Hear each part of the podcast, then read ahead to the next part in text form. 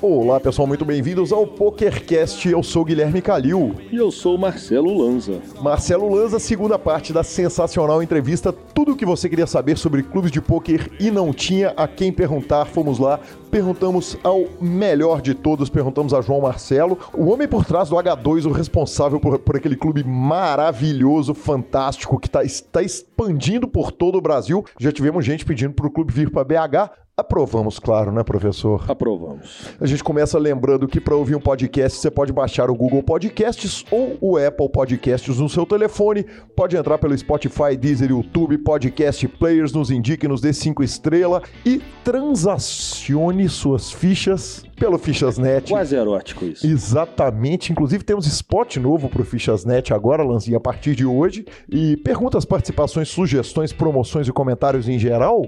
O e-mail é pokercast.gruposuperpoker.com.br, hashtag superpokercast nas redes sociais. O nosso Instagram é arroba Guicalil e arroba Lanzamaia, Twitter Guicalil e o nosso celular, WhatsApp e Telegrama. Telegrama? É 31 97518 9609 Marcelo Lanza Maia. Você pode mandar um WhatsApp pra gente ou pedir pra entrar no grupão. O grupão já saiu do WhatsApp há muito tempo. Tá lá no Telegram. Lanzinha, começa o seguinte: naquela sessão curta nossa de falinha, o senhor Vai me solta. É, o senhor me solta um Bruno Severino que certamente, provavelmente, é o Bruno Foster. Então, o ouvinte Guilherme tá falando que não é. Ah, sim. Tá falando que é o Bobo Boy. Não, não, não. Isso aí não é o Guilherme, não. Isso aí eu, eu, eu só copiei porque eu que encaminhei. Ah, tá. Quem nos falou não foi o ouvinte, não. Quem nos falou foi o sensacional Alan. Em pleno grupo técnico do PokerCast, eu acho que foi no pessoal meu, ele não faria uma deselegância dessa. Isso, isso pode ter acontecido. Isso pode ter acontecido. Ah, Não vou falar que é mentira nem verdade. Apesar que eu era um dos cotistas do Bubble Boy. Então eu tô sabendo bem. Peraí, você tinha, você tinha cota do jogador, o jogador é cavalo seu na WSOP e você só não sabe o nome do parceiro. Eu sei que o nome dele é Bruno Severino. Ah, Mas. E Bubble Boy. ah. Mas não sei porque o Gui fica fazendo. Porque eu, Bicho, eu só falar botar o perto do microfone na microfone. boca, velho. Não me irrita, É porque eu não cara. gosto de encostar o microfone na boca, só. Aqui, ó. Eu não, eu não, senão eu fico com a sensação estranha de algo muito grande perto da minha boca. Pare. Meu Deus do céu. Cara... Ai, ai. Ok, então. Bruno Severino é o Bubble Boy e o Bruno Politano é o Foster. Meu que tá pertinho, porra. Politano e Severino, cara. Todos os dois uma termina com Sever, o outro começa com Poli, o outro termina com Orino e o outro termina com Tano, velho. Tem razão, fim da discussão. Ah, vamos pra outro assunto que não vai te incomodar nada. Churrasco da Ignolândia no final de semana. No celular, fomos bem nas apostas esportivas. Voamos. Conseguimos eliminar a Alemanha no feminino e o Uruguai no masculino no futebol sem fazer nenhum gol. Só que não foi só uma aposta num jogo e outra aposta no outro, não. Não. Correto? Foi uma aposta num jogo. Enfiamos um caminhão quando a Suécia empatou 1 a 1 com a Alemanha. Aí enfiamos um caminhão na Alemanha, Aham. acabou 2 a 1 para a Suécia, feminino. Falar, ah, tranquilo, chegar o Uruguai, nós vamos tirar o Exatamente. ferro. Aí Exatamente. atolamos no Uruguai. No tempo Qual- regulamentar. Quando eu falo atolamos no Uruguai, são 22 macacos colocando um dinheiro razoável. Isso é um dinheiro razoável, um dinheiro de mesmo, verdade. é. Exatamente. E aí colocamos tudo no Uruguai. Aí o VAR anulou três gols do Uruguai. Uhum. E aí ferro. Ferro. E aí, foi temos uma disputa de pênaltis. pênalti. Porra, vamos dobrar com tudo pra recuperar. Ferro de novo. Ô, Lanzinha, cara, nós conseguimos um ferro. churrasco com quantas pessoas na sua casa? 25 pessoas aproximadamente? Na, não, vi- 20, 22, 22. 22 pessoas. Um churrasco em que 22 pessoas estavam no churrasco. Na disputa de pênalti, acho que tinham três caras tranquilos que não estavam atolado até o pescoço e eu sou um deles, one time, né, velho? Tipo isso. As outras 19 pessoas estavam. Mas nem sofreram muito. Porque o primeiro Soares já perdeu. Foi assim, pá! Falei, ai, doeu. Agora fodeu. Não, não sofreram muito, fale por você, porque tivemos figuras ali que entraram em depressão instantânea no, no, churrasco, cara. Ah, eu falei com a turma que tava bancando as apostas que fizeram o churrasco mais triste. Um pouquinho.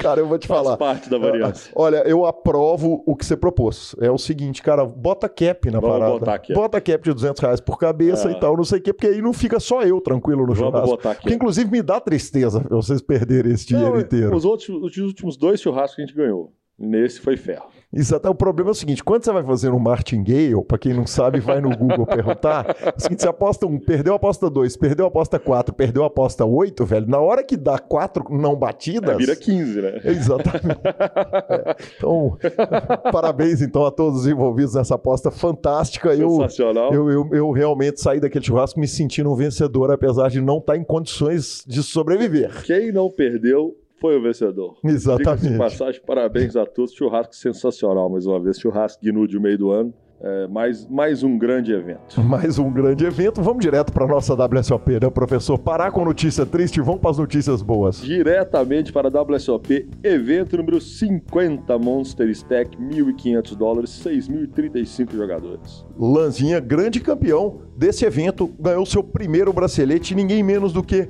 Kanailu Makui Unciano. E homem? Exatamente, norte-americano, 1 milhão e 8 mil dólares o rapaz ganhou ao bater um field de 6.035 pessoas. Não é brincadeira, não. Que fields? Vale lembrar o seguinte: na quarta colocação tivemos o Bart Hanson, que é jogador de pôquer ao vivo, cara, um cara do live, e ele fazia o antigo programa Cash Plays e tal, é, é de verdade um cara, um ídolo que eu tenho, é, ele faz o Live at the Bike, faz aquela cobertura do Live at the Bike, é um cara que eu acho absolutamente sensacional, bota muito material de graça para a comunidade do pôquer, então vale dizer isso do, do Bart Hanson, quem narrou inclusive a mesa final que ele julgou foi o David Tuckman, o tuck, arroba Tuck on Sports, com quem nós narramos lá em São Paulo. Exatamente. Tive o prazer de narrar em inglês aquele torneio do 888 com ele, foi legal pra caramba.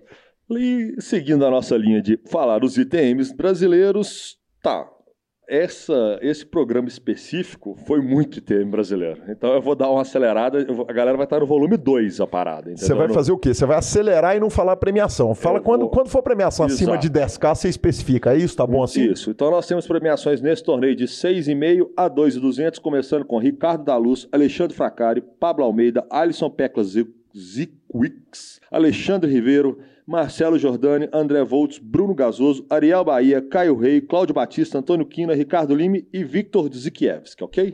Beleza, olha, eu, eu já tô pegando o bet. Se alguém quiser, é o seguinte: eu, eu, eu pego o flip dele errar nome aí no meio dessa parada, mas tu, vamos, tamo junto. Oh, mas se for no, no efeito manada, no bolo. No bolo ninguém nem ninguém vê, tem razão. vai passar, Fiz muito bem. Aí, aí você voou, Marcelo Evento número 51, já falamos dele, do nosso querido Yuri Cravou Bracelete. Evento número 52, 10 mil dólares, pot limit Omaha 800, 518 jogadores. Exatamente, lança 10K foi o, uh, o Bahia desse evento. O vencedor ganhou o seu primeiro bracelete foi o Dash Dudley, puxou 1 milhão e 87 mil dólares. E, cara, ele dedicou o bracelete para a mãe dele. Afinal de contas, ele começou a jogar pôquer por causa dela. É, ela jogava um jogo Dealer Choice, é, ele assistiu o jogo e finalmente ele decidiu dar uma tentada no jogo e eles destruíram o menino. É, eles jogavam No Limit Deuce to Seven, o que ele falou que é o seguinte, provavelmente o único jogo de, não, perdão, No Limit, no Limit 7 Card Stud, ele falou, provavelmente o único jogo No Limit 7 Stud no país era o jogo da, da mesa da cozinha da minha mãe. Que fenômeno, hein? Que fenômeno, tá que lá. Fenômeno. Um milhão de dólares não pode ser ruim, né? Dá pra matar as tia no jogo agora. Não pode. Evento número 53, mais uma mesa, mesa final brazuca pra turma, 800 dólares, No Limit Holding, Deep Stack, 800, 3.759 entradas. Exatamente, Marcelo Lanza, quem puxa o bracelete foi o seu primeiro bracelete, foi o Santiago Soriano, jogador espanhol, 371 mil dólares, é, jogador profissional de pôquer e já terminou em 197 o main event no ano passado, agora puxa o seu bracelete. O, lembrando que tivemos Brazuca, o João Vale ficou na quinta posição, Gustavo Rez, Gustavo Rez, Gustavo Rez. Não, Rez, Rez ele não estaria jogando no Nossa. Limit Holding. Ele ficou na décima posição para quase 33 mil dólares.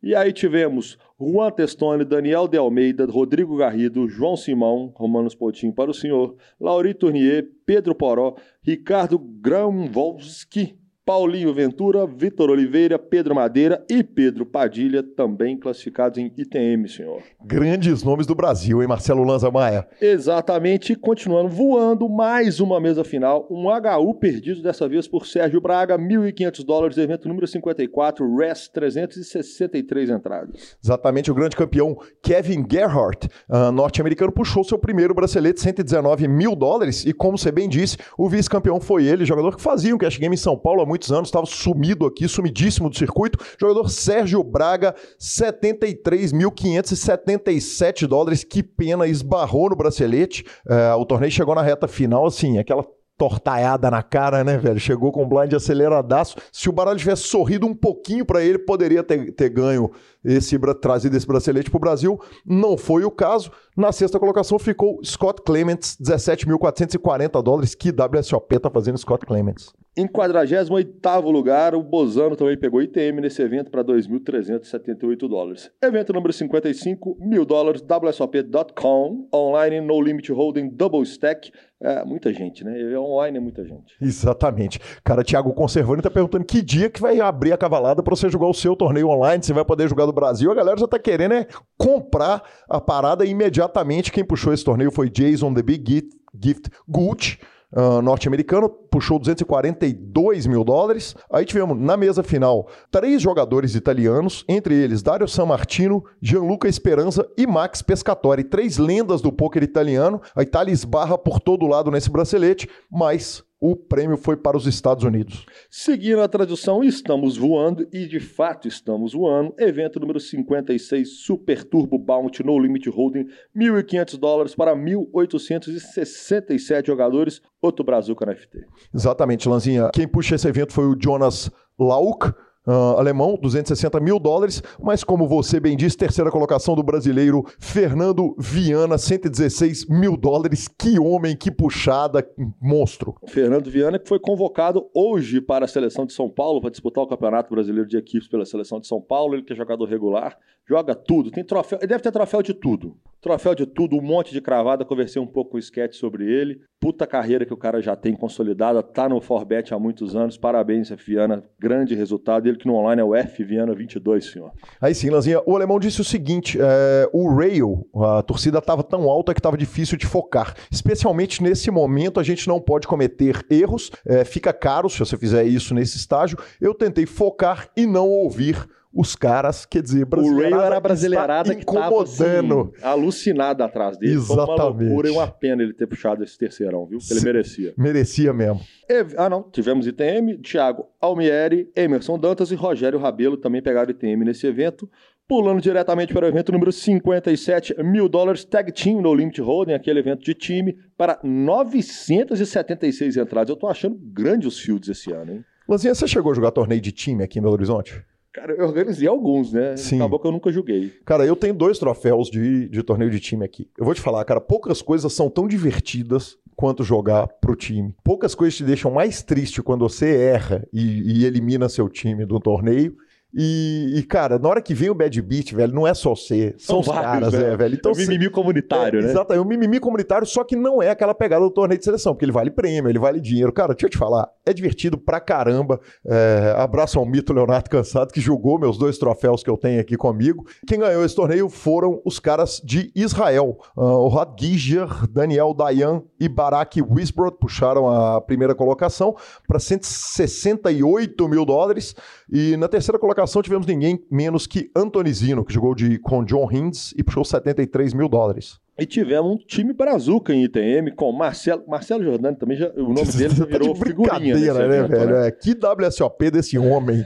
Não vejo a hora dele chegar no Brasil, mas, mas não é torcendo, é torcendo pra acabar a WSOP, Isso, tranquilo, voar calma. no main event. Vem tranquilo. Vem tranquilo, chega aqui, bebe com a família, tá forrado, tem muito dinheiro e vem pro PokerCast falar PokerCast. Exatamente. Marcelo Jordani, Eric Vasconcelos e Marcelo Azevedo, Celo Azevedo também. Diretamente para o evento número 58, ele, o maior de todos, o mais difícil, provavelmente o mais difícil evento da série, 50 mil dólares de buy Poker Player Championship, tivemos 74 jogadores. Cara, é o famoso, para onde você olha, não tem como ficar pior, né? Exatamente, Lancinho. é só pedreira, pedreira, esse, pedreira. Sem dúvida nenhuma, o torneio mais difícil e o bracelete certamente o mais respeitado bracelete da, da temporada inteira, todos os anos. A gente lembra que o troféu desse torneio é o Chip Reese, o troféu memorial Chip Reese, é, foi dado em homenagem a esse grande jogador, é, lenda falecida do poker há alguns anos, não faz tanto tempo assim que ele morreu. E, cara, o jogador que crava o torneio, simplesmente a, em, em, em agosto do ano passado, ele estava jogando um torneio de 150 doletas, Dez meses depois ele vai lá e crava o 50k, cara. E aí tem algumas coisas a respeito do, do Phil Rui, que puxou esse torneio, que são simplesmente sensacionais, cara. É, a, primeira, a primeira a gente vai para as falas dele, cara. A primeira coisa, ele falou o seguinte: é, este sempre foi meu sonho, eu preferiria ganhar esse torneio do que ganhar um main event da WSOP. Eu continuo acreditando se é verdade ou não. Não, mas se você for considerar que se você quer ganhar dinheiro, você quer ganhar o main event da WSOP. Mas acho que se você quer ganhar respeito, você quer ganhar esse torneio. Cara, incomparável. O respeito. Incomparável. O respeito, sim. A glória eu não sei, porque não, é o campeão não, do main não, event. Não falei é glória. Que, é. Falei dinheiro ou respeito? Cara, deixa eu te falar, você resumiu o, o troféu Reese em uma palavra: respeito. É respeito. Respeito. É, é, é de muito. É, é, que bala. É um, é um troféu muito diferenciado. É, um, é muito pesado. Eu sou campeão do 50K Play Championship. É, é diferenciado. É um negócio fora da curva. Você tá louco. Uh, então, Lanza, cara, olha só. Ano passado ele tinha feito uma WSOP que ele ficou mal na WSOP, mal colocado segundo a mídia estrangeira, ele volta de carro com a namorada dele, a Lonnie Hardwood, falando o seguinte: olha, eu preciso melhorar o meu jogo nos Big Bet, em um monte de coisa, tem um monte de, de coisa que eu preciso melhorar e tal pro ano que vem, para a WSOP. O cara simplesmente volta, crava os 50k. Agora ele tá falando o seguinte: agora que eu cravei, ele já vinha fazendo uma WSOP maravilhosa, crava os 50k, vai grindar o Player of the Year. Se Deus quiser, ele vai ganhar, não porque vai o Sean Deep tá lá não, na briga. Não, não vai, não. E mais, cara, é, quando o, eles falaram com ele o seguinte: agora seu nome tá indo junto com os, os monstros maiores do jogo no troféu Chip Reese, ele respondeu o seguinte: olha, meu nome não merece estar tá junto com o nome desses caras que já ganharam esse troféu. Eu tô muito feliz de estar tá nele, mas, mas eu preciso fazer muito mais coisa para merecer estar tá nesse grupo de pessoas. Eles são simplesmente incríveis. Então, olha a humildade desse jogador e olha que legal, né, Lanza? Sensacional, sensacional. E lembrando que ele ali em quinto, arrumando pontinhos para nós. Sean Deeb, que tá também reguladíssimo na WSOP. É, Lanzinha, eu, eu, não dá para não falar essa mesa final inteira, né? Você falou do Sean Deeb na quinta colocação, na sexta colocação também você teve um jogador representante seu, Daniel K, o é, Dan é Cates. A esperança minha era ele cravar esse evento. Exatamente, na mesa foi final ele foi para esse evento. Ele, Exato. Cara, e você sabe que ele sonhou é, nesse evento, no, no, no, ele, em entrevista para Poker Central, ele falou o seguinte: eu sonhei que eu estava nesse evento. Ele citou um monte de jogadores que estavam na mesa final dele, era um monte de gente falastrona, entre as pessoas o Michael Misrat, é, e no sonho ele, ele, ele tinha alcançado a glória nesse evento, o que me faria me sentir muito mal, porque eu ia ter que pagar 50 pratas pro senhor, mas felizmente ele ficou apenas com a sexta colocação. Aí ele acordou, fez somente FT e lembrou que ele é, na verdade, um rapper, gravador de músicas, com clipes sensacionais. Com clipes maravilhosos, semi-pornográficos. Então, Daniel Cates na sexta colocação para 170 mil dólares, valores aproximados. Sean Dib na quinta colocação, 232 mil dólares. Bruce Yoke, norte-americano também, aliás, todos norte-americanos, 300 426 mil dólares. John Espósito na terceira colocação, 466 mil dólares. Josh Aurea, 680 mil dólares. E o grande campeão, Phil Rui, puxou 1 milhão e 100 mil dólares. Que homem, muito John, bem puxado. O John Espósito, se ele fosse mexicano, era John, é, é John Esposito? Esposito? Esposito. Cara, então se o Fio Rui jogasse sinuca, ele seria o Fio Rui Chapéu? Não, não, aí foi. Porra, piada não. ruim. Piada ruim por piada ruim, você toma tribete toda hora, pai. Vamos direto para o evento número 59. Rápido, rápido. Stack Championship No Limit Holding, 600 dólares de buy para 6.140 jogadores. Uh, nesse evento, o Joe Forestman, norte-americano, puxou o seu primeiro bracelete, mais 398 mil dólares, mais um assento na, no main event da WSOP, valendo 10k. E ele falou o seguinte: eu ia estar feliz se eu tivesse feito ITM com 1.500, 2.000 dólares. Imagina arrumando essa paçoca inteira. E vamos. Turma a... tá humilde, né, Lanzinho? Tá. Mimimi tá demais também, É, hein? tá, tá, tá, é. demais. Tá louco. hein? Agora Tá eu ia louco. estar feliz se eu peguei. Daqui a pouco nós vamos começar a achar legal o Sean É. Dib mandar chupa mundo na hora que ele não, arruma ele dinheiro. também não, mas o cara, de repente, ah, eu ia ficar feliz se pegasse TM. Nossa, eu fiquei super feliz porque eu cravei 400 mil dólares. 400 mil Ah, do dólares, exatamente. também, né? E vamos na velocidade 3 do CREL, Leandro Ferreira, Rogério Rabelo, Ramon Vasgrado, Orlin Marcaneiro, Ariel Bahia, André Well, Fabiano Petrilho, Luiz Camei, Jean Cabral, Vitor Duzufkiewicz, Renan Mesquil, Kenneth Hawks, Rafael Moraes, Ricardo Grandovski, Rodolfo Kemel, Marcelo Azevedo, Joaquim Júnior, Patrick Lázaro, Ma- Mari- Marino Cândido, Marcelo Jordano e James Álvares são os brasileiros de ITM nesse evento. Licença. Você falou antes de começar a ler essa CREL, lista. velocidade A 3. velocidade 3 do Vai ter- Krau eu ouvi certo. Vai ter o 4 ainda. Meu Deus do céu, que ponto chegamos, gente? É um all-time low do, do, do, do PokerCast, né? E 1.500 dólares, pot limit, Omaha High Low Eightor Better, evento número 60 para 1.117 jogadores. Cara, quem anda voando também na WSOP é Anthony Zino, e aí ele puxa o seu eh, segundo bracelete na carreira eh, e o seu primeiro bracelete nessa WSOP, 280 mil dólares puxou o jogador, ele que tá no top 10 do Player of the Year, e ele falou o seguinte, cara, meu primeiro bracelete mudou. Aí a gente viu, sem falsa humildade, eh, meu primeiro bracelete, ele realmente mudou minha vida. Eu adoraria que esse fizesse o mesmo efeito, mas é diferente. Justo brasileiro, posição de número 56, Thiago Macedo, 4.083 reais. Dólares, na verdade. Evento número 61, De Colossus. Evento de 400 dólares para 13.109 jogadores, senhor. Eu já estou falando mais devagar, porque a itemada vai ser grátis. Vai ser pesado, exatamente, cara. E, e esse foi o evento que eu tive o prazer de assistir e torcer ontem por um cara, um brasileiro que merece pra caramba. Esse torneio teve 13.109 entradas, com um prize pool de 4 milhões e 300 mil dólares. E Seijin Park, ah, jogador da Coreia do Sul, puxou 451 mil dólares. E o segundo bracelete nesse evento da- da Coreia do Sul, o primeiro bracelete tinha sido no evento feminino. Então, o primeiro bracelete em eventos abertos, esse bracelete do Seijin Park. Ontem essa mesa foi transmitida pela CBS, o Brasil chegou pela PokerGo e tivemos na sexta colocação ele, ídolo de todos nós, é, um cara que é um grinder do poker que merece pra caramba, merecia puxar o torneio, merecia gravar o torneio. O torneio chegou na reta final. E esses torneios de bain mais barato não são surpresa, né? Na hora que chega na, na reta final ali, você vai olhar a média dos caras, tá 10 BB com um cara com um montão de ficha e o troço virou torta na cara.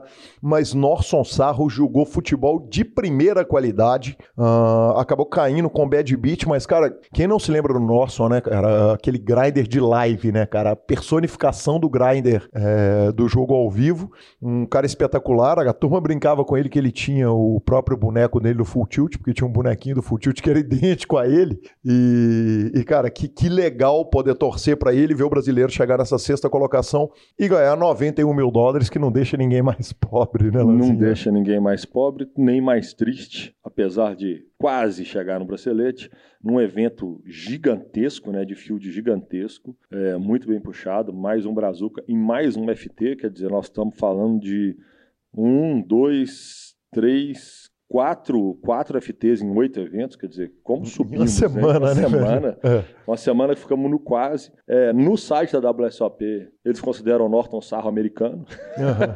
e consideram o Diego Lima, que está em nono brasileiro. Só para constar. Sim. Eles contaram. Quase 91 mil dólares, muito bem puxado. Agora vai ter que ser velocidade 4 do Creu. Ah, pode falar devagar, né? Se for o caso, a galera dá aquele clique pra adiantar 15 segundos. A gente pede pra galera, especialmente do. Como é que chama? Do Spotify, não fazer isso, porque o Spotify lê quanto tempo vocês ouviram de podcast. Bom, vamos lá? Ariel Bahia, Ademar Kruk, Luiz Dias, Rodrigo Chaves, Ricardo Grãovisque, Ariel Mazur, Mazurpaman, Ana Freitas, Matheus Araújo, Marino, Marcos Tiaquita, Neider Carvalho, James Álvares, Luiz Ferreira, Rafael Scalco, Mário Lacur, Bruno Politano, Vitor Oliveira, Fabiano Petrilho, Alexandre Russi, Raifran Reis, Raifran ele mesmo, Interrompemos essa transmissão para lembrar para você transacionar suas fichas pelo Fichas.net. Voltamos já com a lista de nomes de Marcelo Lanza Maia. Emerson Baroni, Vinícius Moraes, Paulo Mirani, André Heralto, Pedro Madeira, Marcelo Giordani, Joaquim Júnior, Ana Cunha, Ana Sintra, Alexandre Orsi, Marcelo Marans, Pedro Padilha, Marcelo Azevedo, Guilherme Tuda, Juan, Juan Testoni, Ana Beatriz, Ricardo Lima, Sérgio Raton, Ivon Bento, Edmond Fatucci, Alisson Piesavuski, Caio Rei, Eduardo Runa, Ricardo Machado e Fernando Medeira são todos os brasileiros ITM no evento. Se eu não falei de algum, é porque eles consideraram que o senhor é de outra nacionalidade. É de outra nacionalidade. Então o senhor Raifran tá arrumando dinheiro. Além de ser dinheiro. empresário de um dos grandes clubes da nossa capital, Belo Horizonte, ainda vai para a WSOP e arrumou um dinheiro. Arrumou um dinheiro. Aí sim, que homem. E vamos direto agora para mais um evento, mais uma FT brasileira. Essa sofrida, essa foi doída também. Evento número 62, 10 mil dólares, rest para 116 entrada, senhor. Lanzinha, é mais uma mesa final brasileira. Antes falaremos do campeão, ele, Scott Seaver. Uh, cara, um dos jogadores considerados dos melhores do mundo em todas as modalidades. E ele já meteu outro terceiro bracelete dele na lista. Ele que já ganhou 21 milhões e 600 mil dólares no total. Em 2008 tinha puxado 5K no Limit Holding. Uh, em 2018 puxou 10K Limit Holding Championship. E agora, esse ano, 2019, 10K Rest 301 mil dólares o rapaz puxou numa mesa final, Lanzinha, que o senhor desviou de bala, né, cara? Não, não, não, não, não. Parabéns. Ah. Parabéns pela secada que o senhor deu nos seus atletas. Por causa de que mesmo? O grupo do PokerCast soltou assim: hoje Lanza não escapa, hoje ele paga. Hoje você, ele vai passar no você caixa. falou isso, você conseguiu derrubar o Negrano, que estava gigante em quinto, e o Ferguson em terceiro. Parabéns. Obrigado. Nice hand. Obrigado. Continua assim, Chris Ferguson, terceiro colocado do evento. É, então, Scott Silver puxou 301 mil dólares. Uh, o Chris Ferguson, como eu disse, 131 mil na terceira colocação. Daniel Negrano, quinto colocado. O Denzek, ainda que, que WSOP de Denzek, uh, ficou na quarta colocação. E na sexta colocação, ele, o homem, o mito, a lenda. Tem que ligar para ele, chamar ele para fazer aquela live direto de Vegas antes do main event começar. É verdade. Que, ali aliás, tá, o main event está ali. Tá ali. Tá logo ali é, na, porta. Exatamente. André Acari, uh, 51.911 dólares. Para quem não conhece André Acari, nós não vamos apresentar, não, né? Não, não. Volta Exato. uns 3, 4 programas atrás aí que você vai descobrir mais Não, se você, aliás, se você não conhece André Acari, muda não... de podcast, cacete. Vai ouvir o Futebolcast. Exatamente. Vai ouvir o Nerdcast. É, vai ouvir qualquer outra porra. Verdade. Não, fica aqui. amamos vocês. Mas então você não sabe para que lado que que o baralho gira. Isso, tudo bem, tá, tá aqui, tá no bom lugar de aprender, Entendi. velho. Depois de você, você mandar o cara embora, você tá trazendo ele de volta. É, se você não conhece André Acari, sabe onde você vai descobrir? Aqui Os no PokerCast. programas atrás. Tá Exatamente, tá que homem. Que bosta, hein? Isso, Guilherme, hoje tá demais. Omaha Mix, evento número 63, último evento do dia, 1.500 dólares para 717 jogadores, senhor. Exatamente. Anatoly Zirin, jogador russo, puxou 200 mil doletas. Ele não jogou Omaha uh, Limit Omaha na sua vida. Ele jogou Big O, o Omaha de cinco cartas, uma vez na vida e algumas vezes ele jogou Omaha High Low. Mesmo assim, ele foi lá arrumou 200 mil dólares, Lanzinha. Eu acho que é a hora de você falar que o, o baralho protege os desavisados, inocentes Ex ou começaram no jogo. Exatamente. Entendi. É, é basicamente imagina isso. a runada do macaco doido que ele deu. Você imagina, velho. Que coisa maravilhosa. Você imagina o que, que devia estar tá batendo. Você imagina o tanto de cara que deve ter parado de jogar Parou, poker parou, parou uns 18 jogadores nessa No mínimo. No mínimo. No mínimo. E tivemos um Brazuca ITM, número 104, Felipe Duarte, para 2.249 dólares, senhor. Final da cobertura do WSOP, claro que nós vamos voltar nos tweets principais do, do, do, do da, da série mundial, Lanzinha, mas temos outras notícias, né? Falando em dinheiro. Exatamente, cara. Uh, a minha fonte nessa notícia foi a Travel Weekly e o site de apostas esportivas The Lines, cara. O Caesars foi, foi comprado. O grupo Caesars, que é uh, um gigante da área de cassinos, foi comprado pelo grupo Eldorado numa transação de 17,3 bilhões de dólares, com inclusive 7,2 bilhões de dólares em dinheiro e 77 milhões em ações da própria Eldorado, que inclusive vai assumir uh, as dívidas do Grupo Caesars. Peraí. Quer dizer, você tem dívidas. Aí você vende e põe 7,2 bilhões em dinheiro livre, porque você não tem mais dívida. E aí você ainda é sócio do negócio, porque você ficou com a parte em ação. Você faz o que da vida depois? Eu quero saber. Porra. Nós, nós estamos no ramo errado, né? Então, o cara tava.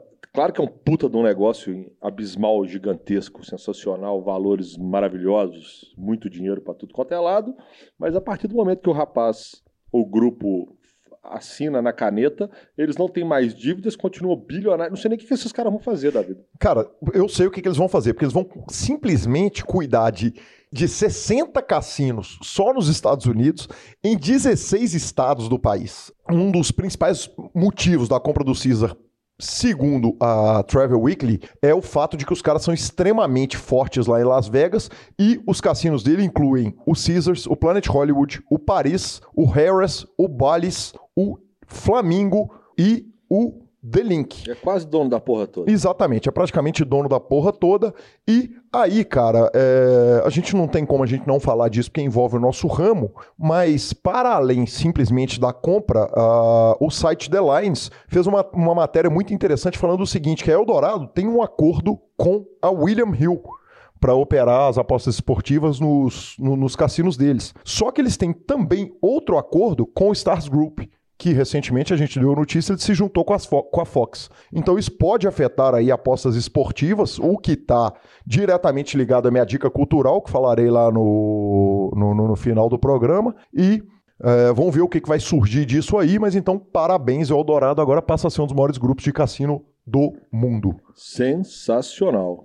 E temos Party Poker Millions Vegas, é isso? Exatamente, Lanza. É, o torneio a gente tinha falado dele, anunciado, o torneio de 10 mil dólares, a entrada nele. Cara, os caras precisavam de aproximadamente umas 500 entradas para bater garantido. O torneio começou devagarzinho, eis que lá na reta final bateram 536 entradas, então prize pool passou é, o que eles precisavam e temos ainda, o torneio está acontecendo, quando da gravação do programa tem 83 jogadores vivos e entre os jogadores que estão no game, temos João Simão, Sérgio Aido, Freddy Deep, Daniel Alai e mais uma porrada de gente sensacional. Tomara que o João Simão crave esse, porque aí esse aí você não perde dinheiro, exatamente. Cara, então eu vou torcer para ele arrumar o dinheiro nesse. Cara, justiça seja feita o seguinte, né, velho? Os brasileiros ainda não estão brigando por jogador do ano, então, na verdade, o que vale para nós são os braceletes, né? Porque ah, quem é, vai pagar é só uh, o, o melhor fez, colocado. A gente não fez um bet paralelo entre os dois, não? não, não fez. Não? É só o melhor colocado da nossa parada inteira. Tô e... perdendo muito dinheiro com o senhor. É, tem que ser obrigação ter os do brasileiro à parte, pô. Pois é, mas isso aí tem que ser combinado, né, meu patrão? Não vou arrumar dinheiro mesmo. E já que estamos no assunto para e poker, Lanzinha, é... cara, o Gansão, sensacional jogador daqui de Belo Horizonte, inclusive está largando os MTTs, passando por uma rádio de cinco cartas nos aplicativos. Que homem, hein? Tá com o estômago bom. Tá com o estômago bom. Cara, ele mandou um áudio num grupo que eu pedi autorização para ele para usar, falando a respeito do Pecaio, contando sobre o banimento dos HUDs no Party Poker. E, e, evidentemente a gente vai fazer um trabalho investigativo maior, mas quando é para elogiar, a gente faz muito elogia com muito gosto. Então segue aí o áudio do Gansão contando sobre a impressão do Pecaio no que diz respeito ao banimento do HUD. É, pessoal aí do PokerCast, boa tarde eu vou falar uma coisa que um grande amigo meu, que é, é grinder de spin, estava reclamando muito, e vem reclamando muito tempo do Paripoker, que era a questão dos, dos utilização de bot, é, cara com software, claramente estava usando algum tipo de software de GTO é, instantâneo, ou seja, muitos jogadores, inclusive muitos russos aí, né, foram banidos por causa disso. E com essa, com essa medida que o Paripoker tomou, parece que deu uma limpada boa, saca? O Field, primeiro que o Field. Parece que o Field voltou em uns 3, 4 anos, né? Isso aí eu vou, tô falando. É, não sou eu, Gansão, que estou falando isso por ao torneio. Estou falando o que o meu um grande amigo meu, Pecaio, falou, que é um grinder de spin há muito tempo. É, voltou três anos e o Field parece que ficou muito mais fácil e, e, justo, vamos dizer assim, sem o software, porque parece que tinha alguns caras que estavam usando alguns softwares muito cabulosos, cara, muito cabuloso mesmo. Então, meio que melhorou 200% o field, tá melhor para jogar. É, claro que diminuiu um pouco o volume, porque tem, tem regular aí que não, não sabe jogar sem software nenhum, né? Então, isso é, isso é complicado. Mas parece que melhorou bastante. Viu? Um abraço pra vocês aí. Bom, sensacional. E tivemos reunião da TDA, da Tournament Directors Association, senhor. Exatamente, Lanza Maia. Eu poderia contar o que, que aconteceu, né? Ou Associação de Diretores de Torneio, né? É, Tournament Directors Association. Cara, você É, fala tão é- bonito, Cara, velho. é- meu inglês tá voando. Tá voando, que homem, Jesus. Mas é porque, é... Vai, TDA, vai. É, exato, bicho, sabe o que aconteceu? Tive uma reunião da, da, da, da TDA e eu podia contar tudo pro nosso ouvinte que, que rolou lá na TDA, mas em vez de fazer isso, cara, eu liguei pro DC, falei, DC, você tá em Vegas ou já voltou? Ele falou, não, só volto no final de semana. Eu falei, então vamos fazer o seguinte, nas próximas, os próximos dois ou três programas, no máximo você vem aqui contar tudo que aconteceu na reunião. Falou, vou e essa reunião foi sensacional. Então já tá anunciado aí de antemão. Se não teve é porque nós tomamos o bolo do DC e o DC não dá bolo em ninguém. Quase no pós-pressão já, tipo, tá Quase, no ar. quase, anunciado. exatamente. Ai, ai, senhor. Vamos de Hall da Fama agora? Vamos de Hall da Fama, Lazinha. Que se diga, fizemos uma bela cobertura do Hall da Fama, eu e Vitão na, na live de terça-feira passada, mas vale a pena a gente falar, tem coisa além do que foi dito na live de terça-feira, como a gente disse, a visão aqui do PokerCast é uma visão e a visão de lá, é, a gente conta com aquela visão sensacional do, do Vitão, cara. Muito mais técnica e tal. Exato. Muito mais conhecimento. que é uma visão mais leve, né? mais idiota. Então, uh, uh, 10 jogadores elegíveis, os 10 jogadores elegíveis para o Hall da Fama de 2019 foram listados. Saiu a lista desses caras. Vamos votar? Nós não podemos votar.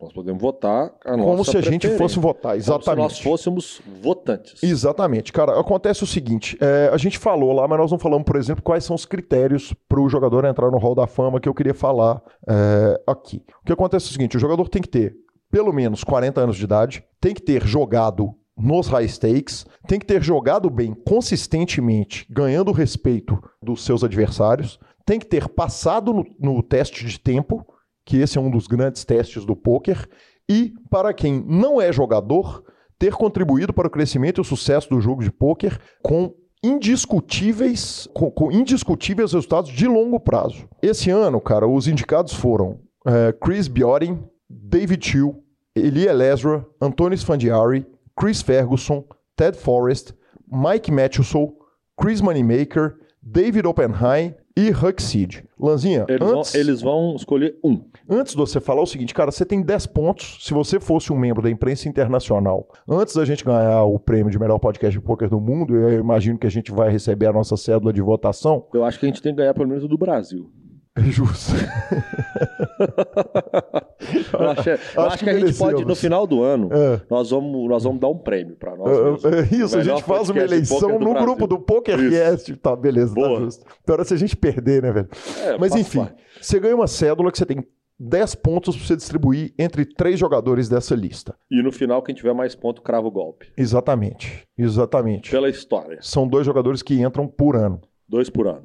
É, eu daria, pela história, pela representatividade e pelo que aconteceu, apesar de ele ser, ele estar lá, é, Chris Moneymaker, eu daria, tipo, nota 6 pra ele nesse quesito. Eu acho que ele tem que estar lá porque ele, ele fez parte da explosão do poker no mundo. Daria três pontos pra Antônio Sfandiari e um ponto pra Eli Elezra.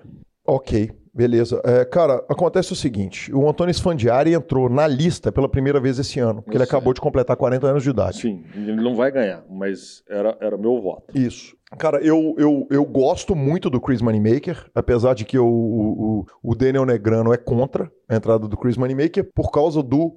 Jogou consistentemente bem, ganhando respeito do, do- dos adversários, jogou high stakes e passou no teste do tempo. Ca- O Daniel Negrano pode ser contra, então ele que vote os 10 pontinhos dele e não coloque nenhum ponto no cara, porque ele não é o dono da razão, ele é uma, uma, uma representação de peso no poker mundial e o que ele fala não é lei, não é norma, e ele pode achar até que contra, mas que uma coisa é indiscutível. O poker está do tamanho que está pelo efeito Moneymaker. É, então, vamos lá. Primeiro, eu vou concordar com você totalmente no, no, no efeito Moneymaker. É, acho que é que ele tem que. Ele, ele ganharia votos meus e eu votaria também no Ted Forrest. E Eu votaria no Antônio Sfandiari, sim, cara. Eu acho que o Sfandiari é um cara que faz um bem brutal pro poker. Algumas coisas eu queria discutir com você, que é o seguinte: a, a lista é uma lista que ela é brutalmente criticada todo ano, é chamada de a lista dos amigos do Doyle Bronson. Tem um mimimi generalizado gigante a respeito disso. Que faz parte. Que faz parte e toda lista, como eu disse, é o seguinte: Qualquer o Hall da Fama do Country é um é. pepino, né? É, então você imagina o, o Hall da Fama do Poker. Alguns nomes aqui, Lanzinha. Mike Matthews, o cara, cabe nessa lista? Hum, se for considerar o tempo, não mais, né?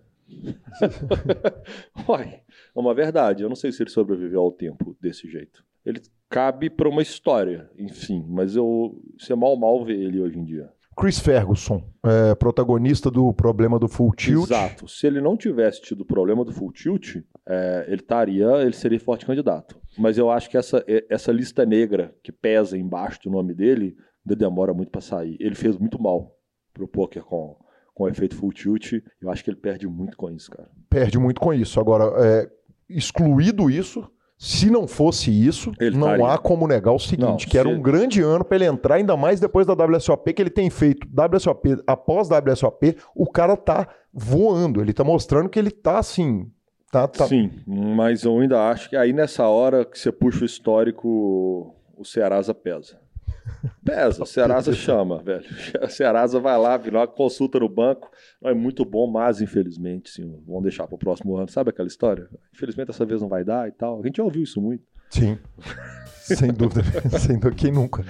O- é isso aí, fechamos, vamos pro nosso spot do Fichasnet, novo spot do novo Fichasnet, spot. Marcelo Lange. Novo spot. Exatamente. E entrevista com João Marcelo. Bora. O Fichasnet é o seu parceiro para compra e venda de ficha nos principais sites de poker online. Chame o Fichasnet e avise que chegou até eles pelo PokerCast para participar de promoções super especiais para os nossos ouvintes. O WhatsApp do Fichasnet é 062 98130 6680 e lá você negocia suas fichas com os melhores preços. O Fichasnet trabalha com créditos do PokerStars, PariPoker, PP Poker, o Poker, EcoPays e AstroPay Card.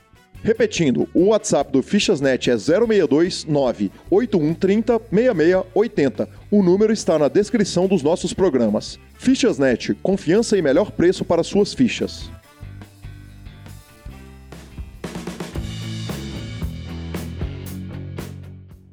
João, com relação ao horário de fechamento, filosoficamente, Belo Horizonte tem um horário de fechamento de clube. É, e eu já ouvi falar que São Paulo, te- que tem questões que são culturais locais, que São Paulo, enquanto tiver jogo, o jogo tá rodando. O H2 tem hora para fechar?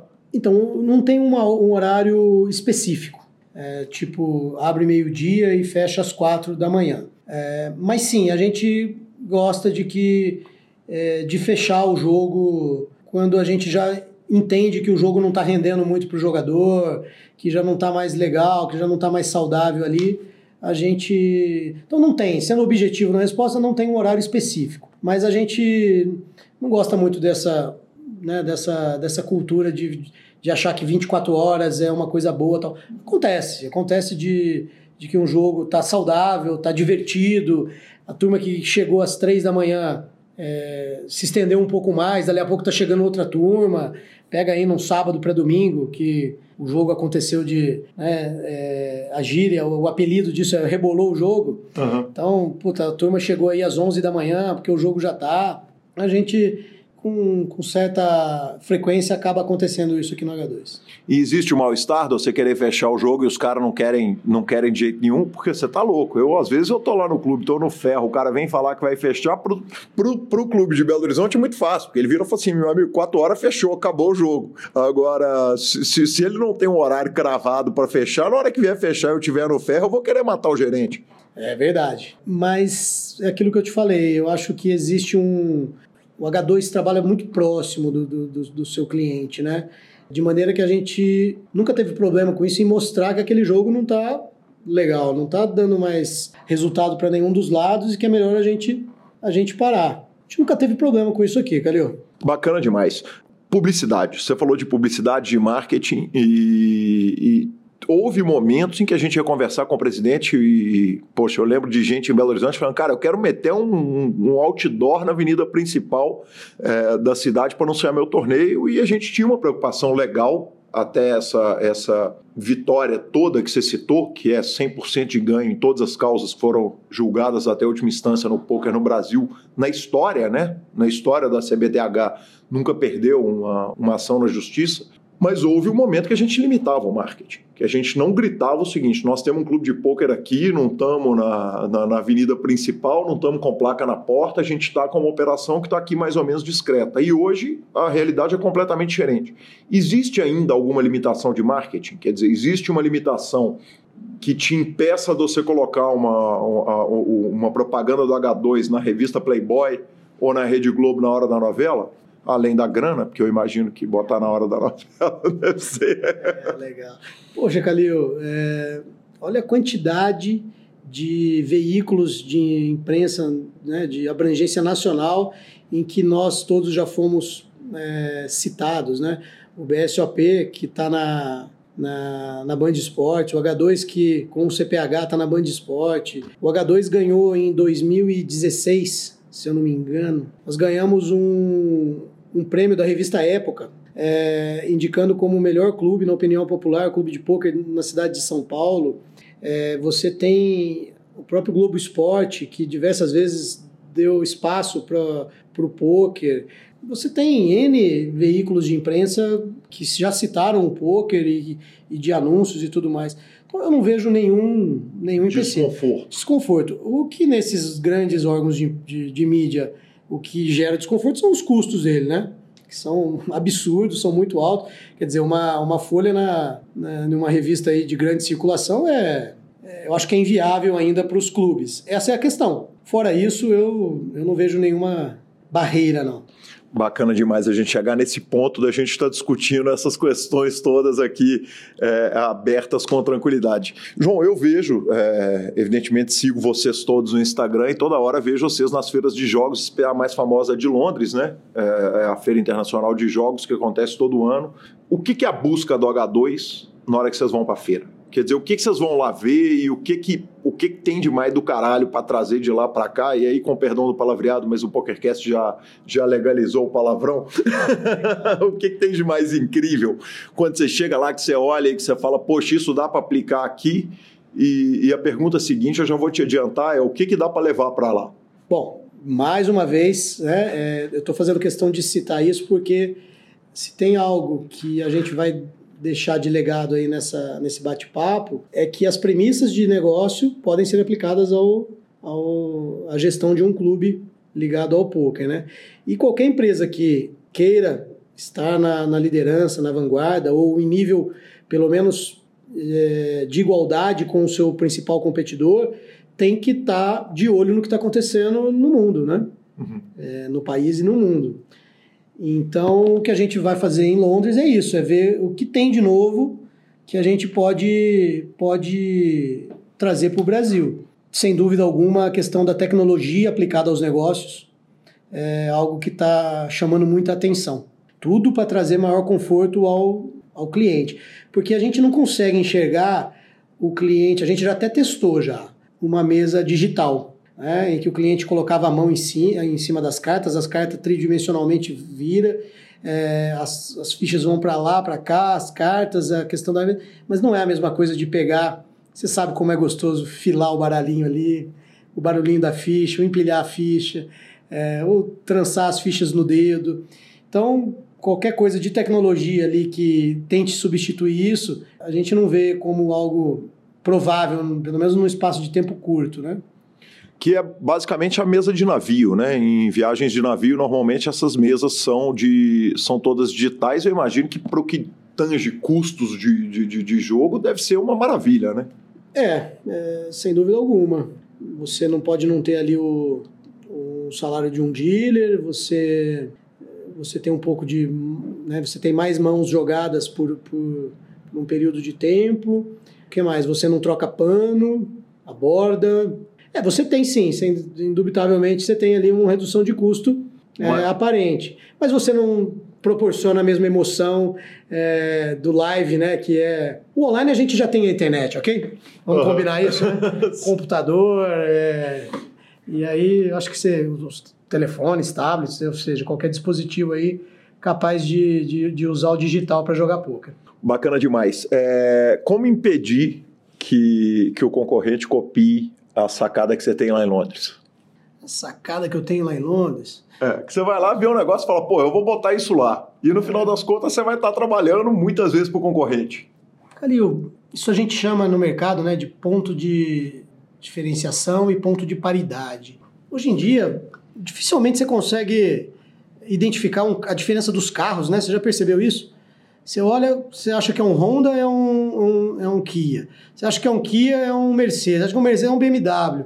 É, a tendência da, da comoditização no mundo das coisas é muito é muito você se copia as coisas muito rápido então a gente não tem eu não tenho nenhuma preocupação em, em proteger nenhum segredo de como a gente faz ou o que, que a gente faz ali e tal óbvio existe é, algumas questões que são internas é, em que eu tento ter a vanguarda óbvio é natural do negócio não pode não podia Podia ser diferente na minha responsabilidade como gestor de um, de um negócio. Mas você implantar uma, uma inovação e o concorrente olhar, ele vai copiar. É, dia seguinte ele sabe, ele, ele vê como fazer. Agora, se ele vai fazer na rapidez e com a competência, aí é uma questão dele, né? Eu acho que hoje, em qualquer negócio, seja de qualquer natureza, a diferença está nas pessoas. Bacana demais, João. É, tem uma questão que é delicada no, no, no poker, que é a questão do crédito. No, no início do poker no Brasil, os clubes todos quebravam por causa de crédito. Quer dizer, estabelecia-se linhas de crédito para jogador, é, o jogador não pagava, ia jogar no clube do lado e depois parava de pagar no clube do, no, no, no clube do lado. E isso é era uma questão que era muito grave, especialmente no momento em que o jogo não aceitava cartão, não aceitava débito, não... cheque sempre foi uma coisa complicada no Brasil. Existe ainda crédito é, na administração de clube de pôquer. Quer dizer, você está trabalhando hoje com três filiais, é, mais a, um, o principal, e nós ainda vamos falar um pouquinho de expansão. Então, o... sim, existe. Muito menos do que eu acho que existiu no passado, recente até, diria assim. Mas é, tá aí mais um exemplo de que clientes têm que ser tratados de forma diferente. O cliente que prova para a empresa que merece um crédito, não é assim quando você vai comprar um veículo. Né? Se você não tiver condição de financiar um veículo de 100 mil e tiver só de 50 mil, não adianta, o banco não vai te dar um crédito de 100 mil, sendo que você demonstrou uma condição de ter apenas 50 mil de crédito. Então o H2 trabalha da mesma maneira. É, você tem que ter uma relação, você tem que ter um motivo, né? É, o tempo que você vai jogar, Pô, eu vou, eu vou, eu vou, eu tô no clube quatro vezes por semana. Posso fazer um acerto semanal? Sim, vem cá, vamos conversar. Como é que você vai fazer? Me demonstra através de mecanismos de controle que você pode ter tal crédito, quanto você quer jogar, quanto você não quer. Porque isso, de novo, é uma proteção para ambos os lados. É, você não pode dar um crédito para um cara financiar um carro em que ele não pode pagar. Vai prejudicar ele uhum. e vai prejudicar a empresa. Aqui eu acho que funciona da mesma da mesma maneira. Vocês aprimoraram o sistema de forma que hoje vocês têm muito pouca dor de cabeça ou ainda tem problema com a relação de crédito? a gente não tem, não tem problema, não tem problema não, Calil. Vez ou outra aparece uma situação aí, é, mas pequena, coisa, coisa nada, nada que nos assusta não. Bacana demais. Uh, João, existe uma cultura aqui em São Paulo, ou existia, que, era, que é diferente do resto do Brasil inteiro e do mundo inteiro, que é a questão do pot limit holding. Né? É, São Paulo jogou-se o jogo pot limit holding, eu não sei como é, e, e até essa, essa, pergunta me ocorreu enquanto eu estava aqui conversando com você, mas, mas que o H2 fez historicamente o jogo de Texas Hold'em muito mais pot limit do que no limit, ao contrário do que acontece no Brasil e no mundo inteiro. Ainda é assim?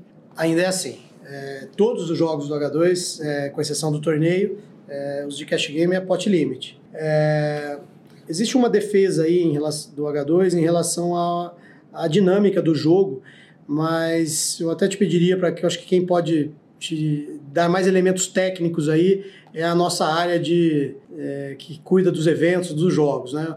Talvez eu não seja a pessoa mais indicada para te falar os, motivos, os reais motivos, mas todo todo o H2 em Curitiba, em Campinas, em São Paulo, é, só existe o pot limit. Vocês estão apanhando em algum lugar? Quer dizer, em Curitiba, na hora que você, que, que pega uma cidade que tem a cultura de jogo no limit, ou Goiânia, por exemplo, que vocês vão entrar, ou Campinas, você tinha uma cultura ali de no limit.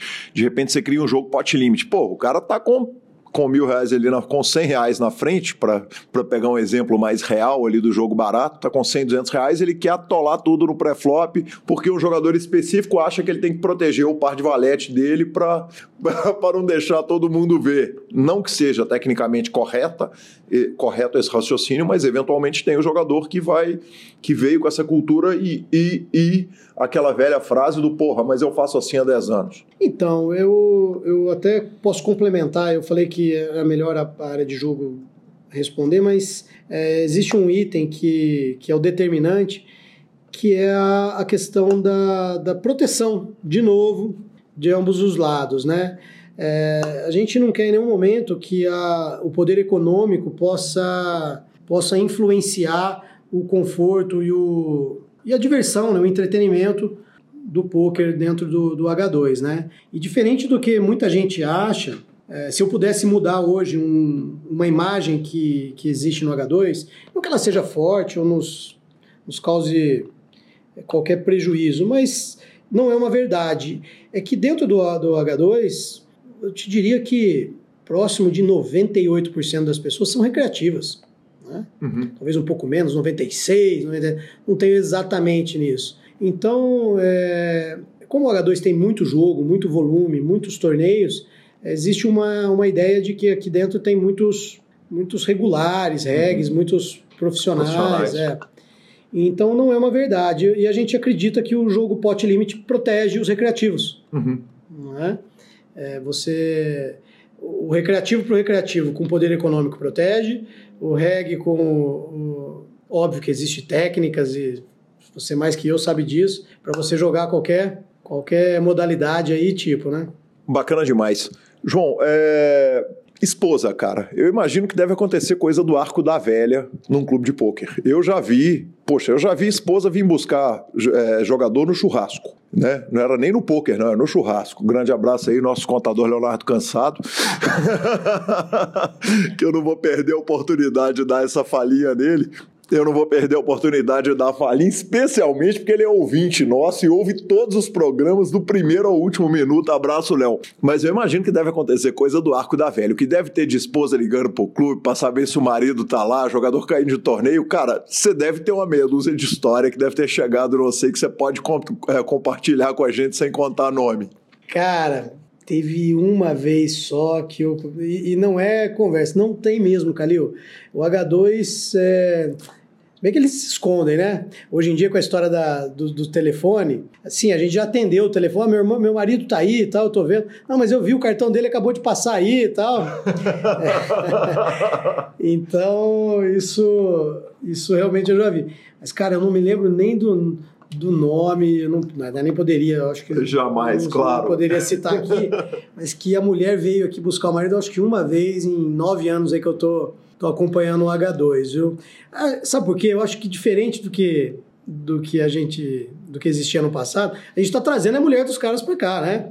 E jogar junto e a gente relutou muito em começar a promover os torneios ladies, ladies porque a gente entende que o poker não entende não, todo, né, a gente que defende sabe. tanto, a gente sabe que o poker é democrático joga o mais velho com o mais novo, o branco com o preto e joga a mulher com o homem. Não tem, não tem isso. Mas como forma, sabendo que o clube, o clube de pôquer é um clube predominantemente de ambiente masculino, sabendo disso, a gente começou a promover os eventos, os ladies, é, trazer as mulheres para dentro do clube para que elas ficassem mais à vontade. Isso tem, dando, tem dado resultado. Hoje, o percentual de mulheres que frequentam o clube é muito maior do que do que era há cinco anos atrás. Quer dizer, ele cresce exponencialmente. Uhum. Essa, essa é a verdade. E quanto mais eu acho que os clubes se atentarem, que mais conforto eles, quanto mais conforto eles trouxerem para dentro dos clubes, mais serviço, né, mais um ambiente é,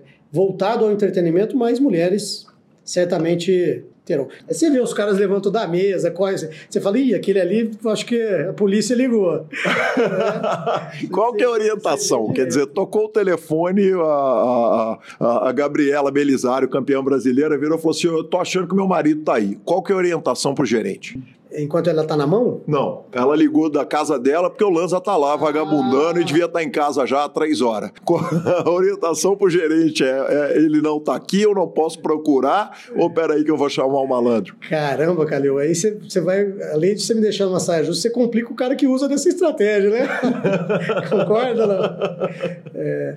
Não, cara, aqui a gente é, e aí eu, eu tô falando, posso, eu, eu tô falando, mas pode ser o Lanza também ligando pro clube para perguntar se a Gabriela tá lá até essa hora. Então não tô falando que é a esposa que liga atrás do marido, não. Pode tranquilamente ser o marido ligando atrás da esposa, claro. Cara, a gente não pode em nenhum momento passar limites, né? Uhum. É, se uma pessoa ligou atrás de outra, independente de ser a esposa atrás do marido, o marido atrás, o esposo atrás da esposa, é, o H2 tem que atender e e, e entender qual é a demanda. Preciso falar com o Lanza aí.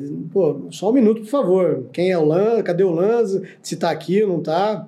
Né? Aí se o Lanza vai querer atender, o problema é dele, concorda? Lanza, ah, telefone pro celular. Mas quem é, caramba? Mas eu acho que a, todo mundo hoje tem um celular na mão, né? Ontem mesmo eu estava conversando com um fornecedor, com, com fornecedor não, com uma pessoa que começou a trabalhar comigo aqui numa obra, e, e aí falei, poxa, me dá seu telefone da sua casa, então pode ser? Ele falou, olha, eu acabei de desligar o meu telefone, porque faz três meses que não vê uma conta. Então, eu acho que as esposas estão mais é, ligando no celular, cuidado com os localizadores, hein? Bacana demais. É. Uh, João, circuito H2. O Lanza me deu essa ideia de um milhão de dólares na hora que eu vinha preparando a entrevista, eu discuti com ele e tal, e ele virou e falou assim: cara, o H2 tem plano de fazer um circuito entre as unidades, porque hoje, quer dizer, daqui a muito pouco tempo, a gente vai estar com a unidade em Goiânia, uma unidade em Campinas, uma em São Paulo. Tem, tem, tem plano de fazer coisa unificando? Certamente. É... Inclusive, se a ideia for de um milhão de dólares e for nova, a gente, o PokerCast aceita os créditos dela, pode pagar em Bahia. é, o que eu acho que vai, vai acontecer naturalmente, né? A gente olha isso com bons olhos, quer dizer, a condição de uma cidade como Campinas, que é menor que São Paulo, poder participar de um torneio grandioso é legal. Sozinho, talvez Campinas não tivesse condição de fazer aquele torneio, assim como Goiânia sozinho. Então, em algum momento, quando a gente julgar que está preparado e está estruturado para que isso aconteça. Acho que isso é uma tendência natural do, dessa, dessa, desse intercâmbio das, das unidades aí. É, uma pessoa que eu não posso deixar de citar aqui na entrevista é o Pedro, gerente de expansão, que é lá de Belo Horizonte, é meu parceiro, meu sócio em alguns projetos que eu tenho de poker e off-poker, e é um cara absolutamente espetacular. É, e ele é o gerente de expansões do H2. Quer dizer, o H2 então, ou seja, a tradução disso para o português, claro, é o H2 tem um gerente de expansões. Ele não pode me contar nada, mas talvez você possa. Tem coisa vindo, tem novidade vindo. Quer dizer, como é que vocês estão estudando mercados para poderem é, é, abrir, abraçar mais cidades, mais, mais estados no Brasil? Puxa vida, primeiramente queria. Vamos falar do Pedro? Vamos falar do Pedro? Vamos. Cara, não vão falar bem, né? A gente não pode falar eu, bem eu, de um cara desse. eu queria dedicar uma, uma hora e meia aqui podendo falar, falar do Pedro. Que, que grata surpresa conhecê-lo, estar tá trabalhando com ele nesse momento. Pessoa extremamente inovadora, ponderada. A gente falou no começo aqui da entrevista o quanto eu sou família, e o quanto ele é família, o quanto ele, ele me ensina. É divertido, companheiro. Poxa, um grande abraço para o Pedro.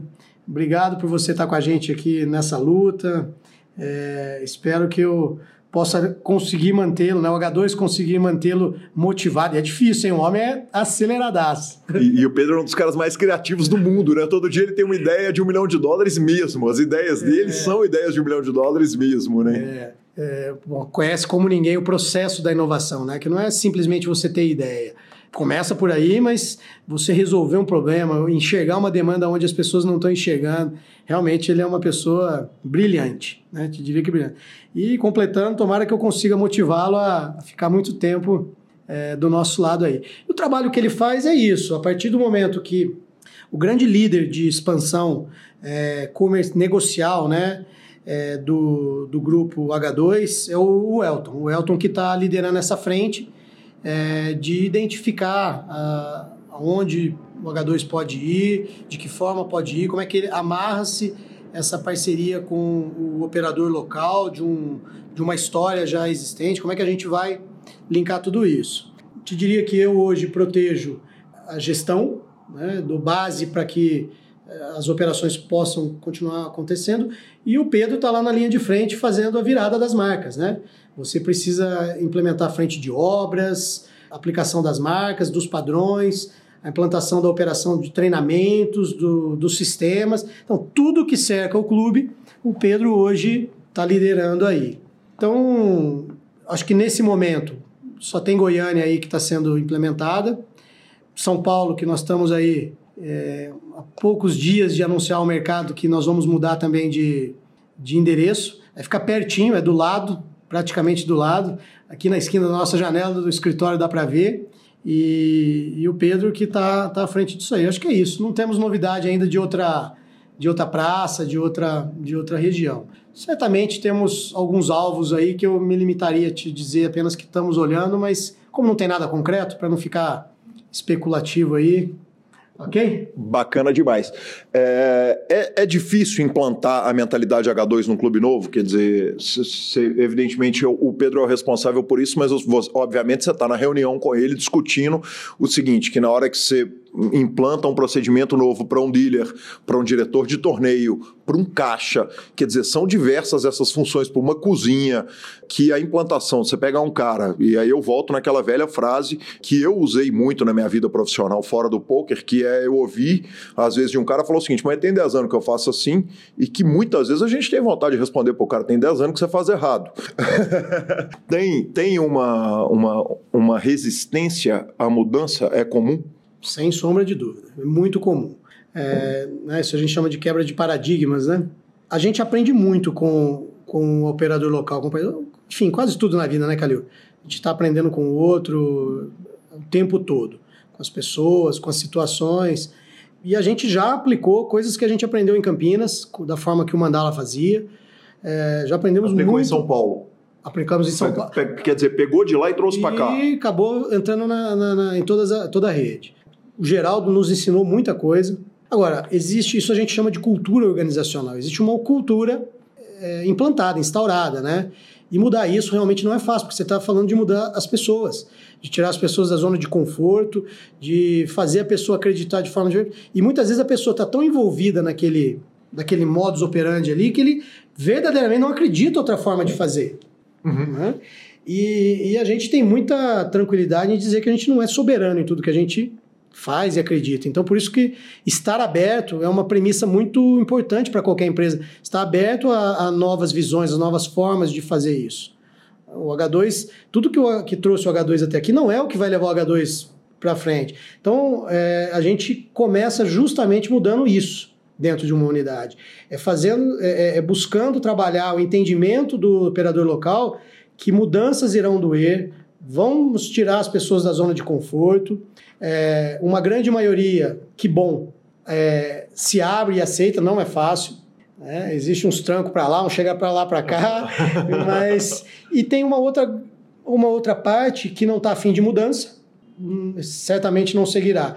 E outros que não aceitam, que simplesmente decidem. E, e aí, como estamos falando de pessoas, a gente tem que respeitar o livre-arbítrio das pessoas. É um valor muito defendido pelo H2, né? O respeito às diferenças e às opiniões das pessoas.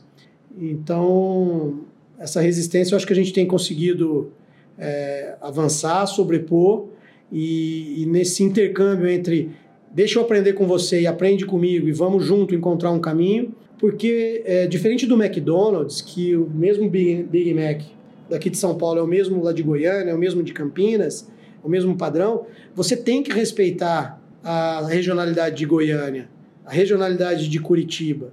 Né? Então isso é uma, é uma tá escrito na, nas nossas nas nossas declarações aqui de valores é respeitar a regionalidade. Uhum. E eu acho que nessa forma as coisas ficam mais fáceis. Uhum. Né? Certamente ficam as pessoas se abrem mais a, a, a poder receber o H2 lá da forma que está recebendo, né? Com tanto carinho, tanto pelo mercado quanto pelas, pelas pessoas ali. Bacana demais. É, eu, talvez essa pergunta fosse até mais para o federal visto que ele é o presidente da Confederação Pan-Americana, mas evidentemente é uma preocupação que ela, que ela esbarra muito em você como gerente de operação do H2. Legalidade de jogos, quer dizer, os jogos estão muito perto de serem regulamentados no Brasil e a tendência é que os jogos de cassino vão acontecer em cassinos. E eu imagino que, evidentemente, a luta do H2 deve ser para manter os jogos, o, o, jogo de pôquer especificamente, fora do ambiente de cassino. Quer dizer, o clube de pôquer é outra entidade. É isso, está correto? Quer dizer, o pensamento é esse, e a que pé que está essa luta para que Belo Horizonte consiga ter o clube dela, São Paulo consiga ter o clube dele, Goiânia consiga ter o clube dela, e o cassino pode ir lá para a Praia do Nordeste, para uma área que precisa entrar em desenvolvimento. Como é que funciona, como é que está funcionando essa divisão de, de, de, de local de exploração do, do, do, do, do jogo na cabeça do H2? Bom, eu vou, eu vou responder essa questão do ponto de vista do H2. Né? Primeiro, dizer que o H2 se sente muito seguro é, em estar sendo representado pelo, pela liderança do, do federal, hoje como presidente da Confederação Pan-Americana, e sob a liderança do Elton, hoje presidente da CBTH. É, e o que a gente tem é, enxergado e recebido de, de informação deles, né, é que hoje, da forma que está a lei, o poker está é, atendido. Né, que uhum. O poker está tá dentro da, da, da, questão dos parágrafos é, que trata dos jogos de habilidade, o poker está atendido. Então, eu, nos meandros ali da, da, das questões ali que o Elton e o Igor estão tratando, eu acho que me limitaria a dizer apenas sobre isso, sobre essa questão, porque é onde até onde sei realmente.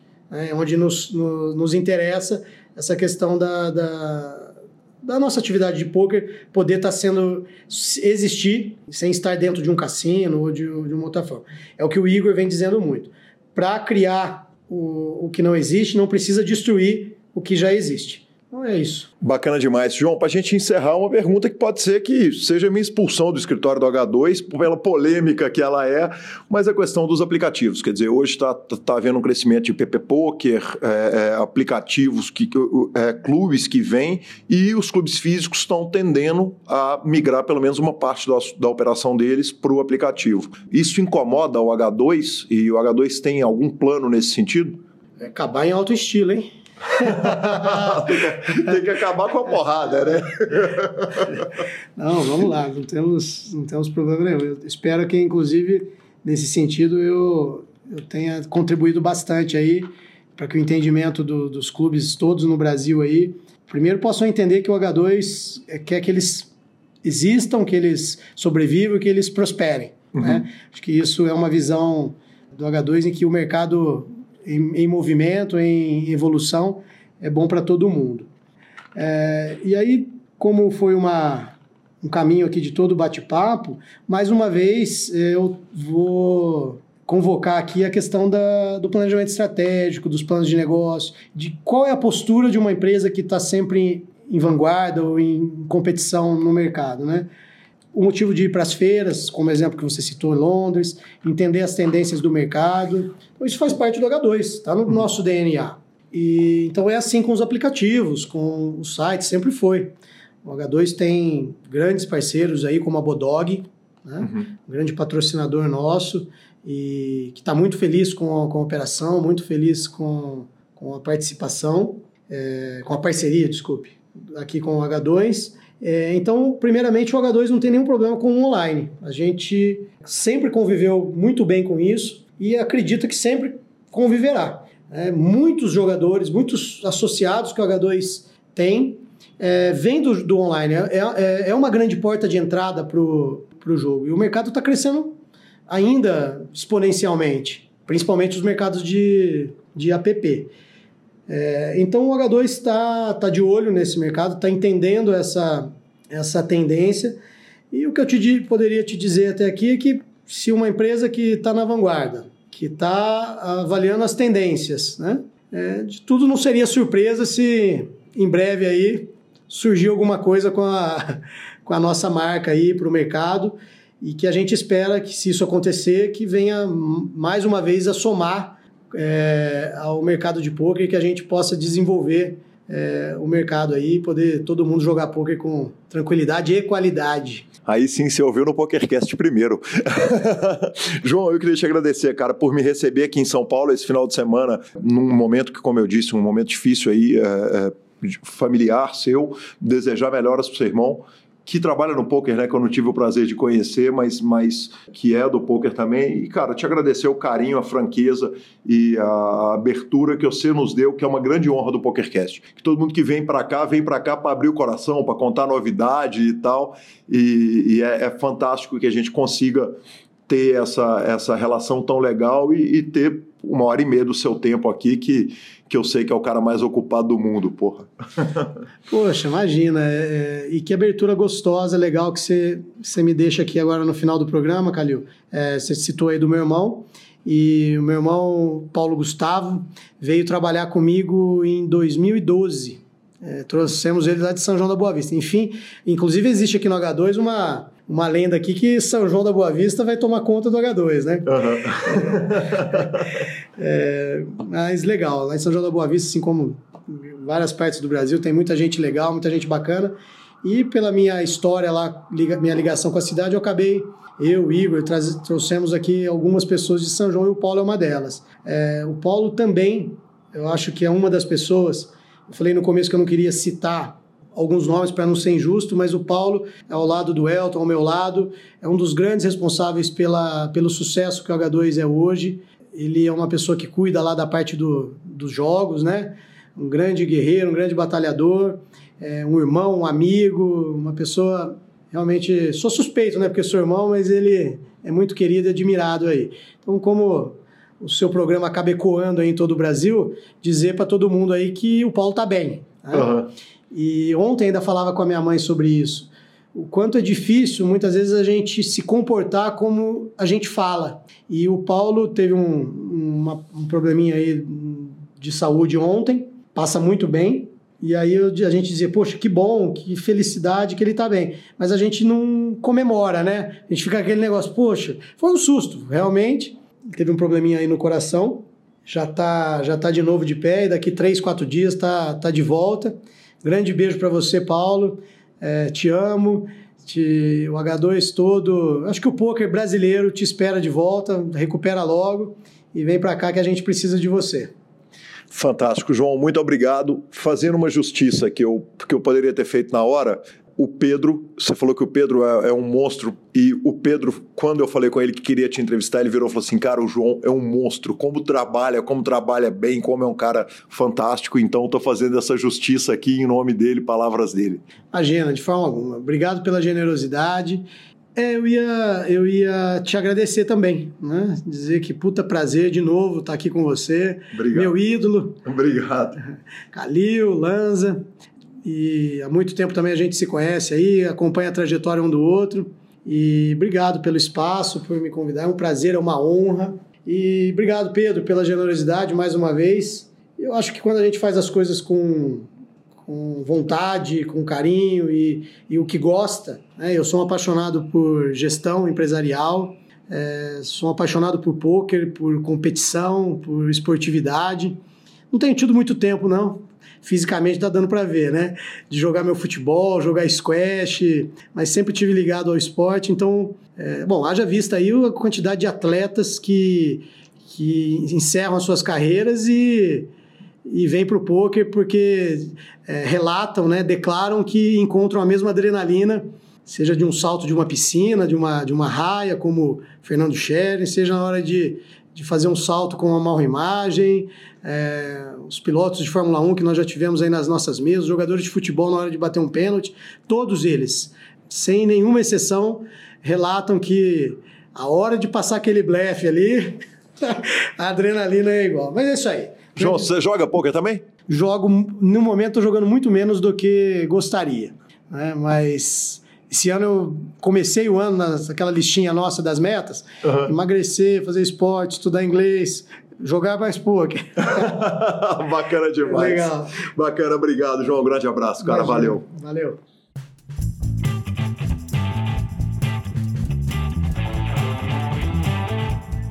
Professor Marcelo Lanza, se ficou alguma dúvida a respeito de administração de clubes de pôquer, é só perguntar, a gente encaminha para o João Marcelo, mas que entrevista, tem que o coração aberto. Só mandar as perguntinhas que tiverem. Sensacional. Exato, sensacional, cara. Foi legal pra caramba. Obrigado, João. Me atendeu, como eu disse, num momento super delicado da vida dele. Tô fazendo questão de repetir, já falei na entrevista, tô falando fora. Sensacional. Lanzinha, nosso quadro de aposta de jogador do ano, eu queria te lembrar o seguinte: o senhor continua na frente, mas quando a gente vai olhar os cavalinhos do Fantástico ali, ô, ô, ô, ô Lanzinha, o negócio não tá muito bonito pra você, não, viu? Não, peraí, eu tô na frente? Tá na frente. Então segue o jogo, eu não tô entendendo. Porque se eu tô na frente, por que, que não tá bonito pra mim? Não, tá bonito pra você. Tá bonito pra quem tá, Tá correndo bonito pra atrás. você. Mas quando você assiste uma, corre- uma corrida de cavalo, você vai vendo quem tá. qualquer tendência do gráfico. Quer dizer, você tá olhando ali aquela parada. E aí você olha o seguinte: o Sean Deep tá ali em terceiro colocado. A quantos pontos primeiro? A 500, 600 pontos do primeiro. Tá cheirando o primeiro ali. Exatamente. Aí na 12 colocação temos Daniel Negrano a mil pontinhos dele. Quer dizer, um bracelete que você não tem dúvida que o Daniel Negrano vai tá. ganhar. Não, então peraí. Tá ruim pra mim que tô a 500 pontos de cravar o ano. Isso. Mas tá bom pra você que começa a partir de mil pra chegar no meu cara. Exatamente. Só, Tá, tá certinho. só que nós temos Chris Jesus Ferguson também, que tá sorrindo. Começa agora a aparecer no ranking ali pela 45 colocação, que tá Nossa. 1.500 pontos Procura dele. aí. O Akari deve estar aí, então, na 58ª, 60 Deve estar ruim pra, pra turma Cara, não, também. você sabe quem que tá aqui na 67 Ah. Ninguém menos do que Murilo Figueiredo. Que homem, hein? Que homem, velho. Que homem. Então, quer dizer, o cara, Respeita, ó, Guilherme. Guilherme, numa boa, E respeita. na 43 colocação, ninguém menos que ele, também Marcelo Jordano Mendes, que se puxa um bracelete, meu amigo, vai, vai te derrubar lá em cima. Não vai me derrubar, eu vou comemorar igual menino. Vamos mesmo, vamos comemorar juntos. Tweets, Marcelo Lanza. Tweets. Começamos com ele, que apareceu, que deu as caras de leve ali. Exatamente, Tom Dirt Duan, Duan ah, falou o seguinte: acabei de comprar, de, de, de dar entrada no meu primeiro torneio da WSOP em muito tempo. Vou tentar ganhar. Só que não. Mike Gorodinski falou o seguinte: eu tava pensando mais cedo, provavelmente eu sou o único jogador de pôquer com quem já aconteceu os seguintes eventos no mesmo, no, no- mesmo torneio: campeão, bolha da mesa final, min cash, a bolha seca na lata e a primeira pessoa a ser eliminada. Esse tweet foi do Mike Gorodinski, o arroba GordoMG, cara, sensacional, primeiro eliminado no 50k Horse, deve doer, hein, Lanza? Não pode ser bom, né? Não pode, Não. depois de um ano esperando. Não pode. Mas ainda bem que, como ele mesmo já falou, ele já cravou o golpe. Então, exatamente. Segue o jogo. Exatamente. Dan Smith agora. Exatamente, o Dan Smith falou o seguinte: eu esqueci o meu minha blusa de frio com capuz, o meu hoodie, ah, exatamente como eu fiz ontem. Ah, eu sou muito mão de vaca para comprar outro hoodie de poker de 50 dólares, então tô passando frio. Além disso, o Jungle Man me chamou de idiota por julgar mal uma mão. Hashtag updates. Ok. Qual que, é o, qual que é o Instagram dele? Além de duro, ele é? Dan Smith, rola. Ah, só pra saber. Meu Deus. Meu Deus. E-mails. E-mails. E-mails. Depois dessa foi e-mails. E-mails. Chega de tweet. Isso, ouvintes que quiserem, mandem áudios pra gente, pode mandar áudio no WhatsApp, pode mandar áudio pra gente no Telegram. Adoramos colocar áudio dos ouvintes no ar. Ah, Diego Ventura, Lanzinha, você bem ouviu? É, você bem Regula. ouviu. Não vou pro, pro WSOP esse ano, tá no momento de eu Vou, ficar quieto. quero, vai, vai, Parará, vai. pororô, parará, não sei o quê. Eu vou. Entrevista PokerCast, eu falei, ué, mas você foi? Ele falou, fui ganhar uma vaga. Eu falei, meu amigo, isso é a runada do PokerCast? Ele virou e falou, é, o que que é runada do PokerCast? Eu não sabia que regulava a conta, não. Você tá louco. falei, aproveita, filhão. Você tá louco. Quem tá fazendo mesa final e os capeta em Vegas, não tem variância isso. Lanzinha, falada pra regular, Vitor de Jundiaí, nick no PS, Skyblood. Ele fez esse nick com- quando ele tinha 12 anos de idade pra jogar Play Money. E eu dei uma falhinha na semana passada e não dei crédito. Ele falou, velho, pelo amor de Deus, se você vai, vai citar meu nome, cita a conta pra ver se regula. Então tá citado aí, ô senhor Skyblood. Vê se arruma uma nota aí. Justo. Citar também o Jonathan Alves da Silva pra dar aquela reguladinha, senhor. Exatamente. E por último, uma regulada também, né, Lanzinha? Hoje, logo agora, antes de gravar o programa, eu recebo uma mensagem de ninguém menos que ele, João Fera. Falou o seguinte: Calil tardou, mas não falhou. Não arrumamos dinheiro no Scoop, mais 30k dólares no UFC, Knockout Series, arrumamos. Obrigado, PokerCast. É isso, senhor. É isso. A turma, a turma da entrevista e arruma o cacau. Sem variância, Lanzinha. Sem variância. Finalizando o nosso programa superpoker.com.br, tudo sobre poker no Brasil e no mundo, onde tem poker, o Super Poker está. Na aba de clubes, guia de clubes do Brasil, onde jogar agenda diária de torneios, na aba de vídeos e no YouTube transmissões ao vivo dos maiores torneios do mundo, análises técnicas, programa de humor e entrevistas icônicas. Além dele, o PokerCast, revistaflop.com.br, a revista de poker, a sua revista de poker há mais de uma década contando as histórias do poker. Assine agora mesmo e mibilisca.com, cobertura mão a mão de torneios pelo Brasil e pelo mundo. Marcelo Lanza Maia, dica cultural. Cara, a dica cultural da semana, ela vai ser. Não vai ser bem uma dica cultural. É, o que acontece? Essa semana, quando eu falei, ah, vou começar a ver série, acabou que eu comecei a tentar encerrar séries que eu estava vendo. Estava com muita série em aberto, eis que a turminha da Grinolândia começa a me engatar no Profut do FIFA 2019. Eu não tinha jogado o Profut ainda. Que coisa fenomenal, cara. Que coisa sensacional. É, você escolhe um jogador, conversa em áudio com os caras. Nós estamos lá com um timinho lá, estamos com cinco atletas da mente ali já. E eu, Gansão, BDM, Tutu e companhia. Cara, que trem divertido. Quer dizer, você só joga com um cara na partida e acabou que não deu tempo de fazer mais nada. Engatado até os dentes, ficamos no videogame para PS4 e outras plataformas. Profute do FIFA 2019 é o que temos para essa semana. Lanzinha, te entrego em mãos o livro The Logic of Sports Betting. Falei dele há pouco tempo atrás, do Ed Miller e do Matthew Davidov. É um livro sobre, como diz o nome, apostas esportivas, a lógica Apostas das apostas esportivas. esportivas. Exatamente. Eu tô bem no finalzinho do livro, então já vou dar a dica essa semana e eu te entrego para te falar o seguinte: quando eu recebo novas informações de um livro, eu marco subscrevo as páginas, marco com caneta amarela, faço anotações, faço contas. Quanto por cento desse livro, pela rápida passada que o senhor está dando na sua mão, eu marquei do livro? Co- confesso que o livro tá bem. Tá, tava, tava achando até que era bloco de notas. Olha isso, que absurdo. Cara, setas, é, contas, é, anotações, simulações, enfim, cara, mostra que eu não sabia nada de apostas esportivas. Provavelmente nem eu, pelo jeito.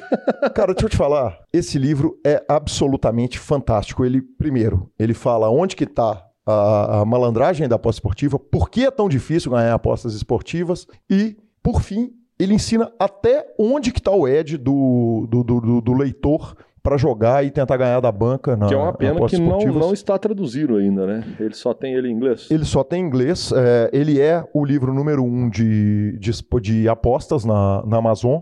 É, eu, inclusive, estou comprando dois para dar de presente. Vou emprestar o meu para Leonardo Cansado, que eu quero que ele receba esse livro cheio das marcações. Mas, é, exatamente. Mas prometi de presente para duas pessoas o livro. E para quem lê em inglês ou para quem tem paciência para traduzir, ele tem um problema. Ele tem uma. O, o- o formato de aposta dele é aquele formato americano, mais 150, menos 110 e Ok, tal, não sei o ok. quê. É só- Você leva um você tempinho para né? adaptar. É, mas, mas é legal pra caramba, o livro é absolutamente maravilhoso. Então fica essa primeira dica cultural. E, Lanza, falei semana passada do primeiro episódio da temporada de Black Mirror. Assisti na semana passada. A galera tinha falado que a temporada tava um lixo. Eu assisti o primeiro episódio achei sensacional. Aí essa semana assisti o segundo episódio no- novamente, sem esperar nada do episódio. E achei absolutamente sensacional de novo, Lanzinha. Você gosta demais, Então, né, velho? 66% da temporada já passou e me falaram que o terceiro episódio é o pior. Eu tô com uma Então expectativa tão baixa dele, velho, que eu tenho certeza que ele vai ser absolutamente sensacional. Vamos finalizando, professor Marcelo Lança? Vamos finalizando, senhor. Por, Instagrams. ho- por, por hoje já é quase só. Assim que o telefone dele acabar de tocar, na essa tem que deixar. Vai, tem que- vai- vai pro ar, deixa deixa tocar pro ar. tocar. Não devia nem ter O senhor tá silenciado. gravando e não colocou no silencioso. Mais uma é vez, né? é Mais uma vez. Cara, vamos direto, repetindo que o nosso Instagram é arroba lanzamaia, arroba Gui Calil. Twitter, só Arroba eu Gui Calil. tenho, arroba Gui Calil. Não, na verdade, isso não é uma verdade. Twitter eu tenho. Está lá, arroba lanzamaia. acabou. Eu, eu só tô... Eu, eu não vou falar isso, não. Ele tá lá. Tá lá. Ele tá lá. Nos indique, nos dê cinco estrelas. Mande no seu grupo de WhatsApp, cara, lá direto de, de onde você tá ouvindo. Já dá pra mandar o link direto do Spotify. Avise que o PokerCast existe para todos os seus amigos. Troque suas fichas pelo Fichasnet. São eles que nos, nos botam aqui no ar toda semana. E a edição, evidentemente, é do fantástico, espetacular e sensacional Vini Oliver. Até semana que vem. Antes de acabar, eu só esqueci de mandar um beijo para meu filho, que essa semana foi a segunda final de campeonato. Ele tá jogando futebol de campo e ele cravou mais um golpe. O moleque está voando, Luquinha. Parabéns, meu filho. Beijo do pai. E beijo do, do tio. E um abraço a todos, senhor. Até a semana que vem. vamos que vamos.